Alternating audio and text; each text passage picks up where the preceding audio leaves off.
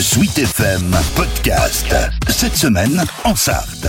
Cette semaine, en Sarthe, on parle de cette initiative lancée lors du premier confinement à l'Université du Mans, une distribution de repas gratuits pour les étudiants dans le besoin.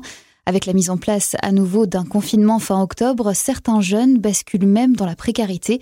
C'est donc dans ce contexte que le collectif solidaire de l'université a repris du service le 21 novembre dernier. La distribution se fait les samedis et les dimanches matins dans la salle Eve sur le campus Manceau. Charlotte Saverna, doctorante et membre de ce collectif. Euh, en fait, il a été créé pendant le premier confinement. Donc, on a commencé la distribution de repas euh, fin mars, euh, même mi-mars, je pense, tout de suite après le premier confinement.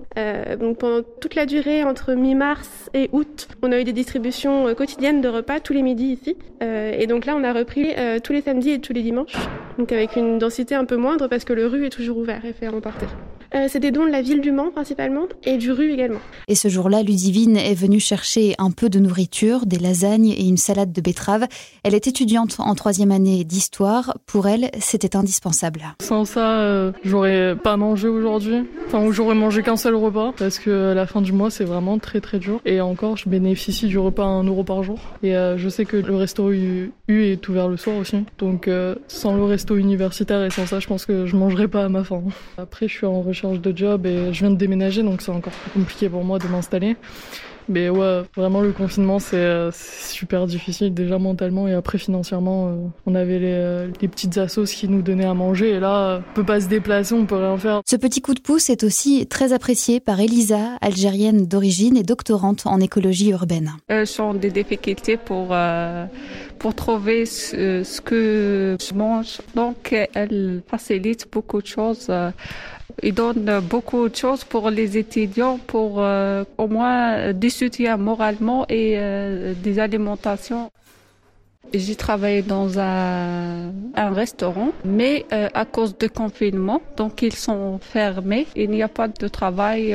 J'ai déposé plusieurs CV, même des petites boulots de, comme des femmes de ménage ou bien des bricolages. Mais vraiment, franchement, j'ai j'ai pas trouvé. Signe aussi que le nombre d'étudiants en difficulté est en hausse, les associations d'aide alimentaire en accueillent de plus en plus, comme l'explique Charlotte Saverna. Il faut savoir que les Restos du Cœur ont deux soirées euh, spéciales étudiants en ce moment.